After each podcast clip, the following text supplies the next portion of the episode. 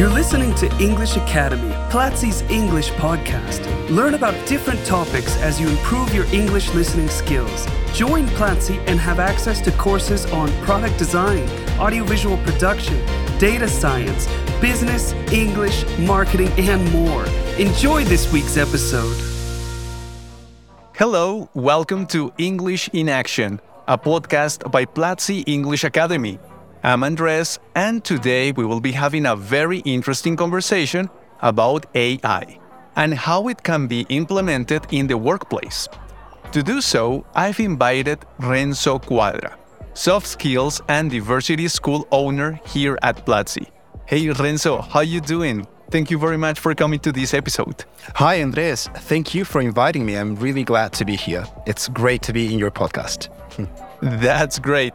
So, well, as I said, we're going to be talking about artificial intelligence. So, I have prepared a couple of questions.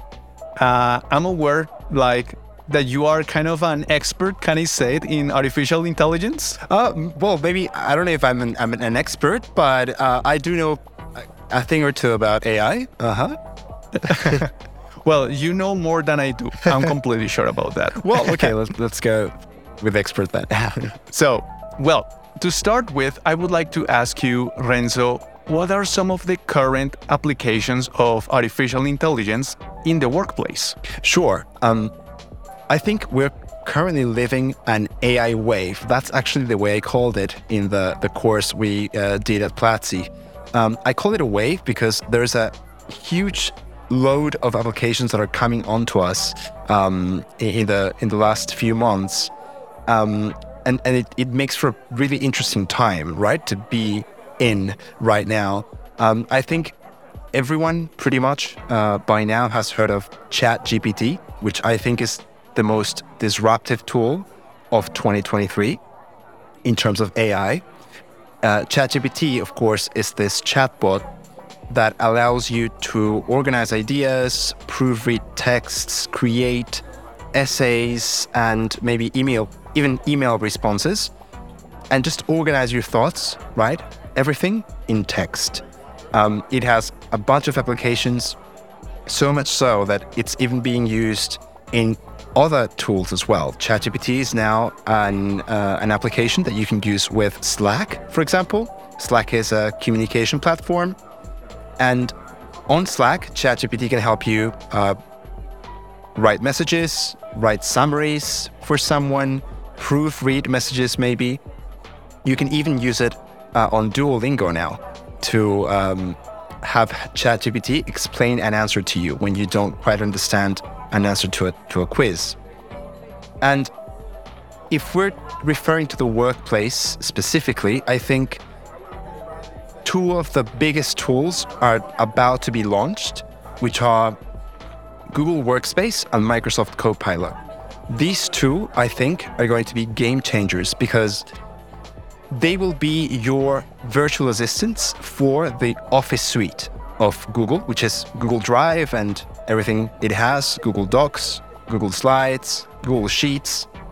And also, uh, Microsoft Copilot is launching basically the same thing, but for Microsoft Office, right? PowerPoint, Microsoft Word, Excel, etc. What these tools will allow you to do is they will basically allow you to write entire documents, proofread everything you write on a Word document, for example, create a presentation from an email, from a document, write up like a PowerPoint presentation, and even interact differently with things like Excel. Uh, if you have a data sheet, for example, it will allow you to uh, get uh, data analysis by just asking questions, right? Say you have a table with a bunch of numbers, and you can ask, "Hey, tell me what's the uh, the conversion rate for this given month," or "Tell me what are the products that are being sold uh, the least, etc." And you can get all that information just by asking those questions. All right, those like are tons of applications of this AI and I think you mentioned a very important word, like very disruptive. I think that's how many people feel it in different areas. I mean, not only in the workplace, but also in an educational uh, environment, uh, for music, well, for many different environments. Like some people are kind of afraid of this, but I, I think it's a tool that is going to be helping us, right? Which I think it's something that, that, that you talk about in your course, like this recent English course about artificial intelligence tools, right? Indeed. In the English course to work with artificial intelligence tools, we talk about how to use some of these tools even. Uh, there's actually a class about how to write a proper prompt for ChatGPT. So the course will help you interact with ChatGPT in English. And that's great. I think a very important part of these tools is knowing how to use them. So we can have like the best of them in our benefit. And that leads me to my next question, Renzo. How can AI improve productivity and efficiency in the workplace? What do you think? Well, we just mentioned a few examples, right? I think very straightforward examples of how, for example, Microsoft Copilot or Google Workspace are now going, going to help you organize your ideas in a very different way. ChatGPT does the same thing. I think the power of AI is that it's not just a tool to find information. Um, you know, Google was also very disruptive when it came out in the early 2000s because it was a search engine that could help you find information anywhere on the internet. That was very valuable back then. Now we take Google for granted, but imagine a world without Google. It would be chaotic, right? Um, now, these artificial intelligence tools go not just one step, but I would say one huge leap forward in the sense that they will find information for you the way Google does, but they will also help you organize those ideas. They can help you make sense of all that information you're getting, uh, classifying it, understanding it, and even building, say, an argument like an essay or a, you know a text, something to support certain position that you might have, and also to communicate that properly to whatever audience you're working for, right? So, say you have to build a presentation on why your company should launch a product with artificial intelligence. Now, an AI can actually help you write that document, find the information, build the presentation, and help you deliver it in the most adequate way for your audience. And that sounds very convenient, you know, when having lots of workload in the workplace. So, as I said, like we can use this artificial intelligence as the way it is, as a tool for our benefit, right? Exactly. That's the idea. And you mentioned a keyword, productivity. I think that's it because, you know, we're not talented and we're not capable of doing everything all at once, right? Uh, some people are great at building presentations, others are great at analyzing numbers, others are great at writing, but there's very few people in the world that can do all these things at once. Now, we have a tool that will allow us to basically do that, right? Because, for example, if you were a great data analyst, but you weren't such a great writer, so your, your data reports would be, you know, just so so, now you have AI to help you build a report based on the data you analyzed on your insights. But now that report will be able to be understood by everyone that needs to read those insights and to actually understand them. So that is a very powerful tool, I think. And well, how about the concerns? I think AI has waken up all these concerns in many different people. So, what are some of these concerns around implementing artificial intelligence in the workplace and how do you think they can be addressed? I believe there are two main concerns regarding artificial intelligence in the workplace. Number one has to do with authenticity, the authenticity of the work that professionals now do, right? I think AI makes the line blurry between doing original work and plagiarizing something. You could claim that when you ask ChatGPT to write a text for you, it is basically original because it wasn't technically written by someone else. It was written by a digital tool, right? But of course, some other people might claim that since it wasn't your own writing, then it counts as plagiarism. as copying someone else's work. This is an, this is an ongoing discussion, so I don't think we should take a position just yet. But it is true that there is a concern, a concern about doing original work. Of course, there are some professions where this is very important and some where it's not.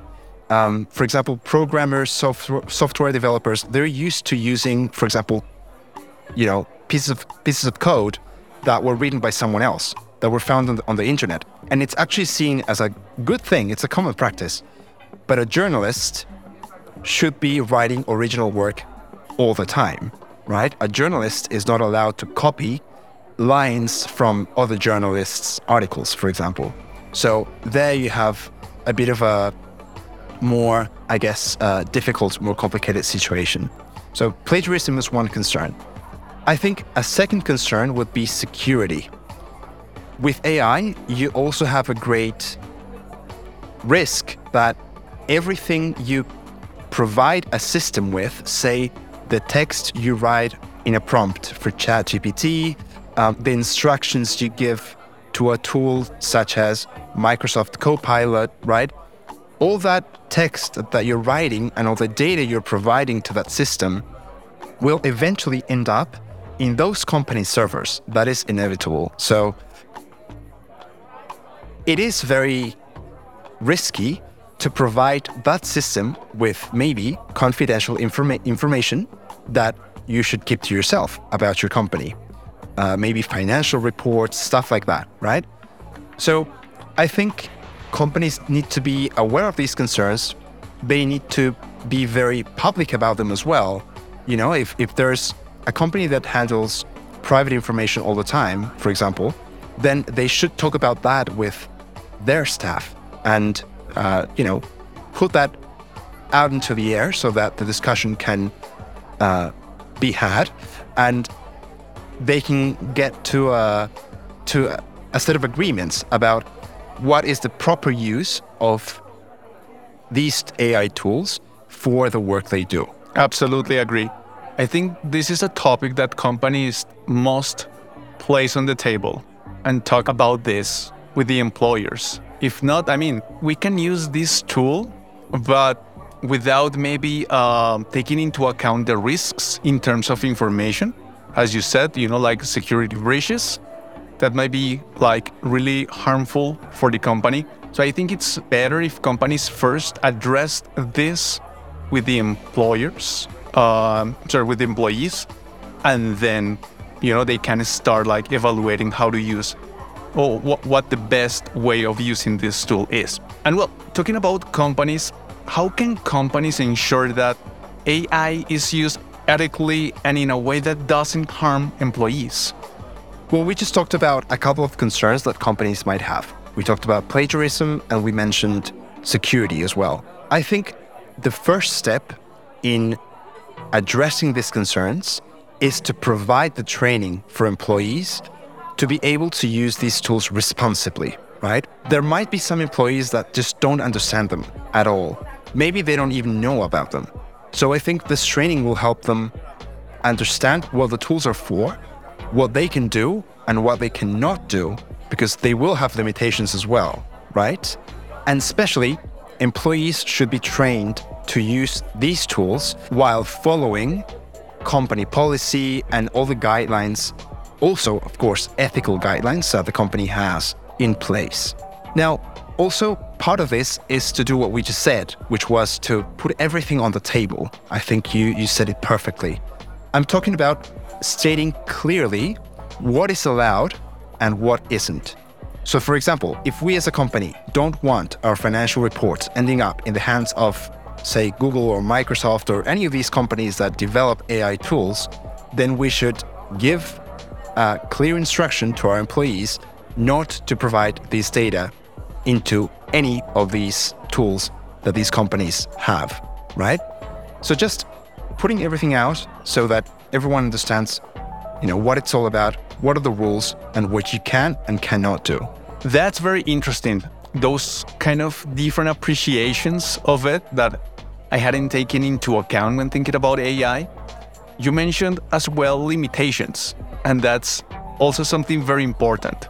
Because some people might think that, you know, AI is capable of doing everything right now. But I know there are some of these limitations. So, what can you tell us about it, uh, Renzo? What are some of the limitations of artificial intelligence in the workplace specifically? Sure. In the course, we talk about the distinction between general AI and narrow AI. General AI is the science fiction AI. The idea of a system that can do everything for you, it basically acts as a human being, right? It, it understands feelings and emotions and it can give you, you know, relationship advice, everything. They can cook for you if you want to, etc. That is general AI, which is not yet possible. We haven't reached that point yet. Then there is narrow AI. Narrow AI is specific to a given purpose. That's where we are right now. So, for example, ChatGPT, Microsoft Copilot, all these systems, they are narrow AI, which means they're only limited to a very specific set of purposes or objectives. ChatGPT, for example, is a great tool, especially ChatGPT 4, which is the current version, is great. And it, it I, some would claim, and I would claim, it is the most advanced AI tool in the world right now. But, for example, it is not yet 100% intuitive. If you don't give it the right instruction, it won't understand what you're trying to say. It's not like a human being who, will maybe ask you questions and help you rephrase your answer so that they get the exact meaning that you're trying to convey, right? So they will just give you the most optimal output, but that's it. It's up to you to judge if that output is useful or not for you. The other thing is, when it comes to generating text, also, ChatGPT is not perfect. It's not like having a professional ghost writer that will just write all your texts for you. If you read enough texts generated by ChatGPT, you will notice that a lot of them are just a template. They follow the exact same structure. And that won't cut it for some professions or some contexts, right? If you want to write a beautiful letter addressing all your employees, maybe ChatGPT won't give you the text you need. If you need to write a book, a novel, something that's really creative, also ChatGPT will probably not be of great help because it will just be following a template. And in creative writing, the ideal is to get, you know, outside of the template, to think outside the box. ChatGPT will not think outside the box. And I would say no AI at the moment thinks outside the box. It's just a bunch of algorithms interacting with each other and giving you an output, right?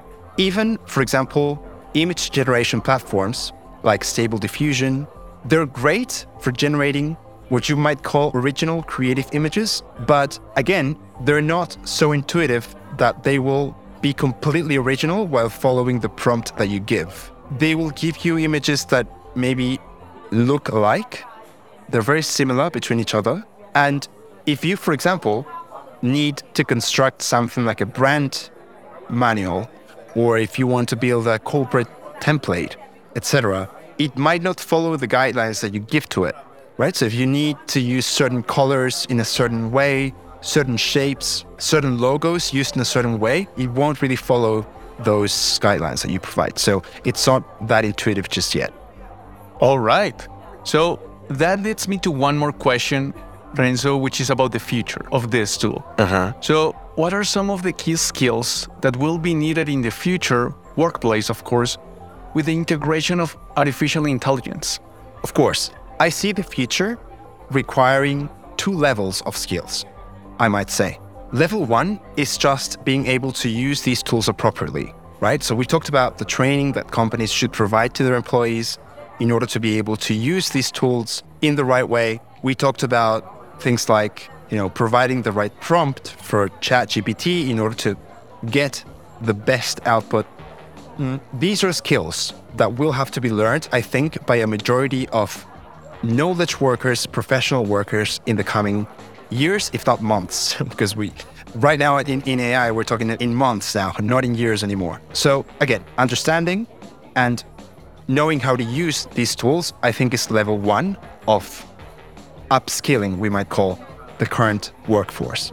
Level number two is being able to interact with these tools at a deeper level, which involves some more technical knowledge, I would say, about how these tools work. So I think maybe in a couple of years, two or three years, professionals in every field will be a lot more knowledgeable about how an AI model works, for example. We will be talking about neural networks, we'll be talking about algorithms, modeling, parameters, all these buzzwords that, that are now being you know thrown very frequently when we talk about AI, but they're still very mythical words, I would say, for most people. This technical lingo will be shared by a wider group of professionals because we will all need to understand, even if it's just at a surface level, how these systems work and how we can help in optimizing them. Um, I also see a lot more companies developing their own proprietary AI tools.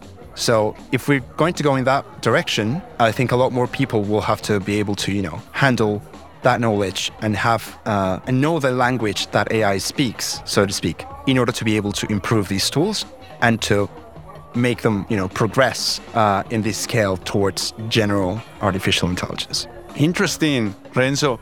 And now I see it like with that information that you were sharing is like the artificial intelligence is getting ready, you know, it's getting prepared step by step, little by little. And I think we have to do the same. We need to get ready, we need to be prepared, we need to know how to use this tool. So we need to train ourselves as well with this new tool. What do you think? I completely agree. I think you summed it up beautifully. Now is the time to get ready and to start learning about these tools. Yeah, it's not the time to be scared, it's the time to be like to get ready for it. exactly. It's not the time to be scared. It's the time to be curious. That that's an interesting word there. Curiosity. I think that's the one. As you mentioned, well, you have recently recorded this English course for the use of artificial intelligence tools, and I'm sure our listeners, our students who have this curiosity in this topic, they can find uh, further and deeper information about this topic, right? Definitely. Check out the course. Uh, there's some useful vocabulary that you will need precisely to understand the language of artificial intelligence. We talk about prompt engineering, we talk about the different professional roles, even in the AI industry. So I think that course might be really interesting for people that are thinking now, you know, what if? What if I worked in the AI industry in a couple of years? So for those people, especially, I think this course will be essential. You should check it out. Absolutely. You should go and check it out. Uh, our listeners, of course. And well, Renzo, thank you very, very much um, for this conversation, for sharing this uh, expertise that you have on this topic, for answering these questions. And again, thank you very much for coming to this episode of English in Action. Of course, Andres, thank you for the invitation. It was great talking to you and, and sharing all this information. And I hope, you know, you and I and everyone listening to this will be learning more and more about AI each day. Absolutely. And of course, to all our listeners, thank you very much for listening to this episode of English in Action. Stay tuned to a brand new episode next week. Remember to go to platzi.com slash English Academy to never stop learning. See you next time. This was English Academy, Platzi's English podcast. Thanks for listening. Share this podcast if you liked it and let us know which topics you would like for us to discuss in future episodes by going on Twitter and using the hashtag Platzi English.